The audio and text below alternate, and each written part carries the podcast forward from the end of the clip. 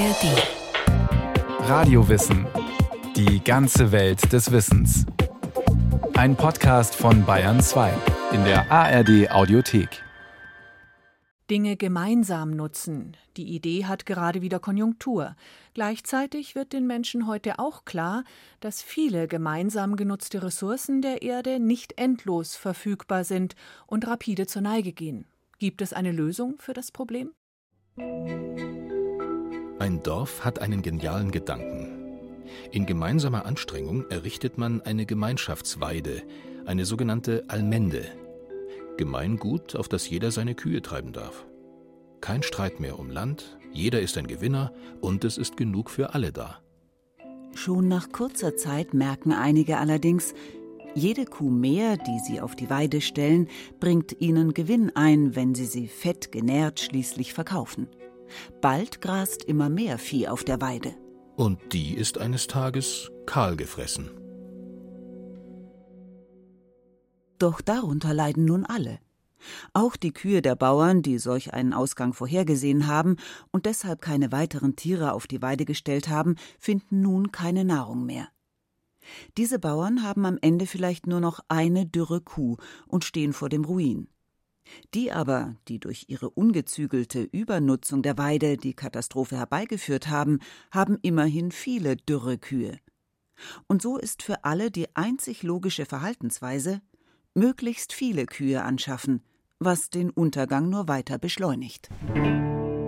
Solch ein Gedankenspiel beschreibt der Biologe und Ökologe Garrett Hardin 1968 in seinem einflussreichen Aufsatz The Tragedy of the Commons, zu Deutsch Die Tragödie der Allmende. Für Hardin ist klar, die Freiheit in der Allmende führt unweigerlich zur Übernutzung und in die Katastrophe. Hardins Überlegungen sind damals nicht ganz neu. Eine pessimistische Einschätzung dazu, was passiert, wenn Menschen Dinge gemeinsam besitzen, findet sich schon beim antiken Philosophen Aristoteles. Der schreibt Denn das, was der größten Zahl von Menschen gemein ist, wird mit der geringsten Fürsorge bedacht. Jeder hat vor allem das eigene Wohl im Sinn, fast nie das der Allgemeinheit. Und das auch nur dann, wenn er selbst mit betroffen ist. Funktioniert Teilen also einfach nicht? Ist die Allmende, wie Hardin es schreibt, zwangsläufig zum Scheitern verurteilt? Oder lässt sich die Tragik der Allmende abwenden? Doch zuerst einmal, wie relevant ist diese Frage heute überhaupt noch? Nicht sonderlich. Allerdings nur dann, wenn man den Begriff Allmende streng im ursprünglichen Sinn verwendet. Dann beschreibt er nämlich, wie im Anfangsbeispiel, ein Grundstück, das einer Dorfgemeinschaft gehört und auf dem etwa Tiere grasen können oder Bäume gepflanzt werden, um Holz zu gewinnen. Diese Form des Grundbesitzes gab es im Mittelalter in Deutschland sehr häufig. Doch heute kommen solche Almenden im strengen Wortsinn hierzulande nur noch selten vor, zum Beispiel in Nordfriesland oder im Alpenraum. Im übertragenen Sinne aber werden Allmende und Allmendegüter mittlerweile sehr viel weiter gefasst verstanden, erklärt der Politikwissenschaftler Marcel Dorsch. Also der Begriff wird bunt verwendet. Das merkt man immer wieder, wenn man sich damit auseinandersetzt. Man kann das grob als Sammelbegriff äh, definieren, vielleicht für so eine Vielzahl nicht privater Güter, die von einer Gruppe, die ganz verschieden groß sein kann, also von ganz lokalen Kontexten zu eben ganz global geteilt oder genutzt werden und dann eben häufig irgendeine Art von Bedrohung erfahren. Also sei es jetzt Übernutzung oder auch Unternutzung in manchen Fällen. Und so wird der Begriff auf einmal hochaktuell. Denn in den vergangenen Jahren und Jahrzehnten ist klar geworden, dass gerade die natürlichen Ressourcen des Planeten begrenzt sind und der Mensch auf dem besten Wege ist, den Planeten durch ungezügelte Übernutzung kahl zu fressen. da ist das absolute Paradebeispiel im Moment natürlich die Atmosphäre. Jeder ist frei, dort ein weiteres Kilogramm oder eine weitere Tonne CO2 abzulagern und damit zum Klimawandel beizutragen. Das heißt, die gesamte Gemeinschaft leidet äh, darunter, dass diese allmende Atmosphäre übernutzt wird. Professor Sabine Fuß ist Ökonomin und Nachhaltigkeitsforscherin.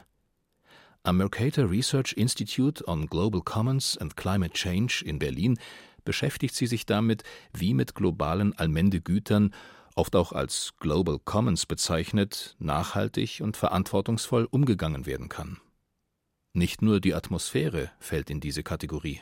Andere Beispiele sind zum Beispiel die Ozeane. Auch da werden nationalstaatliche Grenzen überschritten, kann es zur Übernutzung kommen und zu negativen Effekten für die gesamte globale Gemeinschaft. Und natürlich haben wir auch andere Problematiken, die im Moment viel diskutiert werden, wie zum Beispiel die Abholzung des Regenwaldes und damit auch Zerstörung von Biodiversität, die ja auch wichtig ist, zum Beispiel in der Medizin und damit auch nationalstaatliche Grenzen in ihrem Nutzen überschreitet. Wie im Anfangsbeispiel von den Kühen auf der Weide scheint der Mensch auch hier, wenn es um globale Güter geht, durch sein Handeln katastrophale Folgen zu verursachen. Die Idee der Tragik der Allmende, sie bewahrheitet sich offenbar. Oder nicht? Nicht unbedingt. Denn Hardin, erklärt Marcel Dorsch, beschreibt in seinem Beispiel eigentlich gar keine Allmende. Man könnte eigentlich sagen, dass da ein Missverständnis zugrunde lag, weil er hat es beschrieben eigentlich als Open Access Goods, sagt man dann, also als ja, frei zugängliche Güter, eben im klassischen Beispiel die Weidewiese, wo alle Bauern aus dem Dorf ihre Kühe drauf schicken. Das ist unreguliert in seiner Szenerie und deswegen schicken alle so viel Kühe wie möglich auf diese Weide und die wird dann übernutzt was natürlich empirisch dann ganz viel Literatur äh, untersucht hat und ganz viele, also sehr, sehr spannende Beispiele gefunden hat, wo eben ja gerade in lokalen Kontexten, teils auch noch in indigenen Kontexten, wo im Endeffekt so ja, Gemeindewiesen, verschiedene natürliche Ressourcen, Wälder einfach gemeinschaftlich genutzt werden. Aber die hatten sozusagen eigentlich immer eine Art und Weise von ja, Managementregime vor Ort, was vielleicht nicht immer formalisiert war.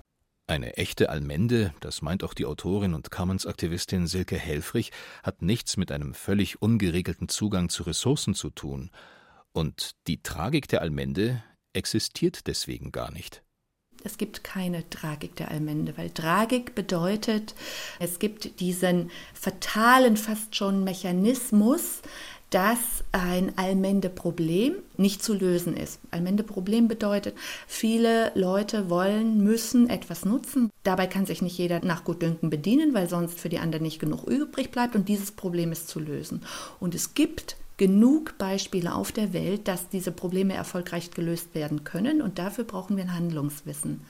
Und insofern ist es keine Tragik, weil es nicht zwangsläufig ist und es ist keine Tragik, weil Open Access Regime eben keine Allmende sind, sondern es sind Open Access Regime, wo es nicht gelungen ist, Regeln zu finden. Ich bin dafür, dass wir weniger auf die Tragik der vermeintlichen Allmende gucken, sondern auf die Gelingensbedingungen dafür, dass Regeln aufgestellt werden können, die funktionieren, und zwar von denen, die von den Dingen direkt betroffen sind. Einen entscheidenden Beitrag dazu, dass wir heute ein sehr viel differenzierteres Bild davon haben, wie Allmenden funktionieren können, hat Eleanor Ostrom geleistet. 1990 veröffentlicht die US-amerikanische Politologin ihr Buch Governing the Commons und beschreibt darin acht Designprinzipien für funktionierende Allmenden, die sie durch intensive Beschäftigung mit Praxisbeispielen erarbeitet hatte. Später wird sie für ihre Überlegungen zur Allmende den Wirtschaftsnobelpreis erhalten. Zu den acht Designprinzipien zählt etwa, dass eine Allmende klar definiert sein muss. Wo sind die Grenzen der Weide? Wer darf seine Kühe darauf treiben und wer nicht? Außerdem sollten möglichst viele Allmende-Mitglieder die Möglichkeit haben, sich an Entscheidungen zu Nutzungsregeln zu beteiligen. Regelverstöße sollten, je nach ihrer Schwere, unterschiedlich hart bestraft werden können. Und Staat oder andere übergeordnete Autoritäten müssen die Selbstverwaltung der Allmende zulassen, ohne sich einzumischen. Doch ob sich solche Regeln aus lokalen Kontexten auch auf globale Allmendegüter übertragen lassen? Die 2012 gestorbene Ostrom veröffentlichte 2009 einen Artikel, in dem sie forderte, man dürfe auch zur Lösung des Klimawandels nicht auf internationale Regelungen von oben vertrauen, sondern müsse Lösungen auf verschiedenen Ebenen und unter Einbeziehung verschiedener Akteure finden. Für Sabine Fuß finden sich einige von Ostroms Ideen tatsächlich in aktuellen Debatten um den Klimawandel wieder. Etwa im Übereinkommen der Klimakonferenz von Paris 2015 auf der die internationale Staatengemeinschaft beschloss, die Erderwärmung auf deutlich unter zwei Grad gegenüber vorindustriellem Niveau begrenzen zu wollen. Was wir dann gesehen haben in Paris, war, dass wir zusätzlich zu dem Durchbruch, dass wir jetzt nochmal ambitioniertere Klimaziele haben, auch etwas von diesem ja eher polyzentrischen äh, Ansatz von Elinor Oström übernehmen. Also die Staaten haben eigene Vorschläge gemacht, eigene Pläne auf den Tisch gelegt, in denen sie zum Ausdruck bringen, wie sie die Emissionen herunterfahren wollen, im Gegensatz zu dem Ansatz zuvor, in dem es eher andersherum war. Da wurde sozusagen ähm, das Budget angeschaut, wie viel darf denn noch ausgestoßen werden. Und da wurde viel darüber diskutiert, okay, wie können wir denn jetzt diese Last äh, verteilen auf die verschiedenen Staaten. Und das wurde eher von oben nach unten sozusagen ähm, diskutiert. Auf der anderen Seite sehen wir natürlich auch, dass das, was auf dem Tisch liegt, nicht reichen wird, um die ambitionierteren Klimaziele, die wir uns gleichzeitig gesetzt haben, dann auch zu erreichen. Gerade wenn es um globale Umweltgüter geht, sind Probleme also nicht einfach zu lösen. Nicht unabwendbar vielleicht, doch bei Klima, Artenvielfalt und vielen anderen natürlichen Ressourcen droht die Zeit knapp zu werden, gemeinsame und nachhaltige Nutzungsregeln zu finden, bevor die Wiese kahl gefressen ist. Auch in anderen Bereichen ist die Allmende und ihre Herausforderungen heute allgegenwärtig. Dabei muss Gemeingut nicht immer etwas Greifbares sein. Und so stellt das vielleicht bekannteste Allmende-Projekt unserer Zeit auch kein Weideland oder eine andere materielle Ressource zur Verfügung, sondern Wissen. Wissen, auf das jeder zugreifen kann und zu dem jeder beitragen kann. Wikipedia. Gemeinschaftslexikon und Nachschlagewerk der Menschheit. In der deutschsprachigen Ausgabe mit ihren weit über zwei Millionen Artikeln kann man etwa in Sekundenschnelle erfahren, dass die sogenannte Schule von Montpellier als eine besondere Ausrichtung des Vitalismus verstanden werden kann.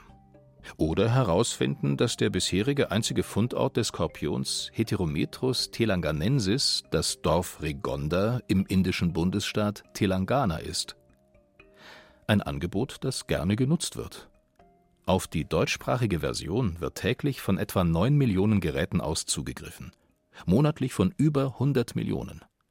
Der Vorteil an Wissensallmenden wie Wikipedia liegt auf der Hand. Wissen verbraucht sich durch Nutzung nicht. Ein Artikel kann beliebig oft gelesen werden. Also da ist die Problembeschreibung, also diese klassische Definition, ein bisschen andere. Äh, wir haben im Grunde jetzt meistens nicht das Problem der Übernutzung. Bei solchen Social Commons oder Wissenscommons ist es dann meistens das der Unternutzung oder eben ja, fehlender Bereitstellung damit kämpft auch Wikipedia. Im Gegensatz zu den Millionen Lesern der deutschen Seite mutet es fast lächerlich an, wie viele aktive Editoren es gibt, die im Monat mindestens fünf Aktionen wie das Schreiben oder Editieren von Artikeln ausführen. Um die 8000. Dennoch scheint das Modell zu funktionieren und Wikipedia wächst. Auch dank Menschen wie Stephen Pruitt. Mehr als drei Millionen Artikel hat Pruitt Anfang 2019 in irgendeiner Form bearbeitet, wenn auch mit Hilfe von automatisierten Abläufen. Doch alleine über 35.000 hat er selbst geschrieben. 2017 kürte ihn das Time Magazine zu einer der 25 einflussreichsten Personen im Internet. Seine Motivation? In einem Interview mit dem US-Fernsehsender CBS sagt Pruitt, er sei einfach davon fasziniert und überzeugt, Informationen frei zugänglich zu machen. Doch auch wenn Allmenden auf solche Enthusiasten angewiesen sind, frei zugängliche Informationen muss nicht zwangsläufig bedeuten, dass jeder mit ihnen tun kann, was er möchte. Das zeigt bei Wikipedia ein Blick ins Kleingedruckte. Viele Artikel sind unter einer bestimmten Lizenz veröffentlicht der sogenannten Creative Commons Attribution Share Alike. Man darf sie, sofern man den Urheber nennt, vervielfältigen, verändern und wieder veröffentlichen. Allerdings nur unter der Voraussetzung, dass das neu entstandene Werk unter der gleichen Lizenz veröffentlicht wird. So wird verhindert, dass jemand sich an frei zugänglichem Wissen bedient, das daraus entstehende Resultat aber wieder unzugänglich macht oder verkauft. Auch die Wissensallmende braucht also Regeln. Bei sowas kommt es natürlich darauf an, dass man auch ein gemeinsames Nutzungsregime braucht, also dass man sich einfach auch ganz bewusst über die Regeln austauschen muss, unterhalten muss und überlegen muss, wie kann ich dieses Gut langfristig auch ähm, bereitstellen, gewährleisten, was sind meine Nutzungsregeln, auch wieder mit Ostrom, die ja zum Beispiel auch gesagt hat, Eigentum ist ein Bündel von Rechten. Ist jetzt auch nicht für alle eine Neuigkeit, aber äh, trotzdem wird Eigentum ja oft sehr, sehr eng gesehen. Also in ihren klassischen Beispielen ging das dann darum, ja, ein Wald, der kann von jemandem genutzt werden. Da gibt es aber dann vielleicht dann auch ein Wegerecht. Da gibt es vielleicht das Recht, heruntergefallene Äste zu nehmen und zu nutzen. Also sozusagen hier ein Bündel von Rechten und dieses Bündel von Rechten kann man für diese verschiedenen Commons aufteilen. Und das ist in den natürlichen Commons genauso wie bei den Wissens- oder Social Commons auch wichtig. Bedroht sind Allmende nicht nur durch Über- oder Unternutzungsprobleme, sondern auch von Privatisierungsanstrengungen. Ganz gleich, ob es dabei um natürliche Ressourcen wie etwa Wasser oder um Wissen geht. Eine tragische Figur dieses Konflikts ist Aaron Schwartz. 2008 veröffentlichte der US-amerikanische Aktivist und Programmierer sein Manifest des Guerilla Open Access, in dem er warnt: Information ist Macht. Aber wie bei jeglicher Macht gibt es diejenigen, die sie für sich behalten wollen. Das komplette wissenschaftliche und kulturelle Erbe der Welt, über Jahrhunderte in Büchern und Fachzeitschriften veröffentlicht, wird immer mehr durch eine Handvoll privater Konzerne digitalisiert und weggeschlossen. Immer weniger Menschen hätten Zugang zu diesem Wissen, klagt Schwartz, der selbst an der Elite-Universität Harvard forschte. Dagegen müsse man sich wehren. Wir müssen Informationen nehmen, egal wo sie gespeichert sind, kopieren und mit der Welt teilen. Schwartz begann Ende 2010 heimlich Hunderttausende Fachartikel aus der Online-Datenbank JSTOR herunterzuladen, wohl mit dem Ziel, sie anschließend ins Internet zu stellen. Doch Schwartz wurde bemerkt, festgenommen und schließlich vom amerikanischen Staat wegen des Vorwurfs der Computerkriminalität angeklagt.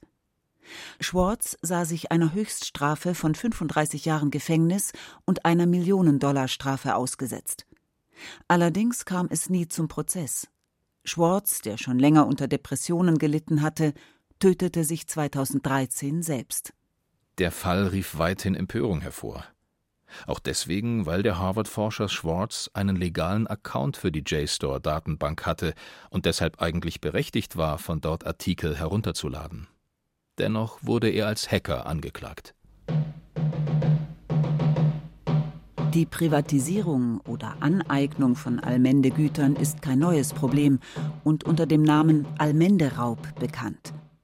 Auch weil sich der Adel im 16. Jahrhundert die Almenden aneignete, kam es zum Deutschen Bauernkrieg, bei dem Bauern, Bergleute und andere Bevölkerungsgruppen sich gegen ihre Unterdrückung auflehnten. Zehntausende Bauern starben. Die Überlebenden verloren den Krieg und ihre Almenden. Der Verlust von Gemeinschaftseigentum in vielen Ländern war eine der Entwicklungen, die für Karl Marx den Weg in die kapitalistische Ausbeutung des besitzlos gewordenen Proletariats ebnete.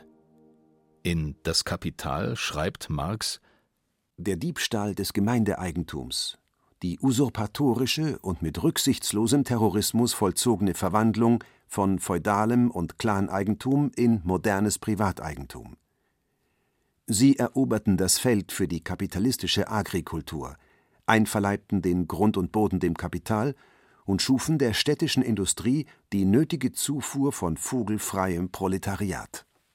Und doch kann man auch argumentieren, dass es gerade die Privatisierung von Eigentum ist, der Weg weg von gemeinsam bewirtschafteter Landwirtschaft hin zu immer weiter spezialisierter Industrie und Arbeitskraft, die erst zum heutigen Fortschritt, Wohlstand und Wachstum geführt hat ein Punkt, den Silke Helfrich durchaus einräumt. Bevor man anfängt, in Allmende-Kategorien oder in Commons-Kategorien zu denken, ja, man sich natürlich überlegen muss, ja, welche Vorstellung vom guten Leben ist denn damit verbunden? Ja, ist die Fortschrittsvorstellung und dieses Mantra des Wachstums wirklich das, was heute noch zeitgemäß ist? Es gibt kein Wachstum auf einem toten Planeten. Ob es um globale Herausforderungen wie den Klimawandel geht um freien Zugang zu Wissen oder um zahlbare Mieten. Die alte Idee von der Allmende bietet keine einfache Standardlösung, die sich auf jede Situation übertragen lässt, und wird wohl weder staatliche Regulation ersetzen können, noch Privateigentum obsolet machen. Das wäre naiv. Doch die Erkenntnis, dass auch nicht private Güter durch gemeinsame Nutzungsregeln nachhaltig gebraucht werden können und die Allmende nicht immer in die Tragödie führen muss, gibt Menschen in der heutigen Welt mit ihren komplexen Problemen und Herausforderungen einen weiteren Lösungsansatz und Lebensentwurf an die Hand.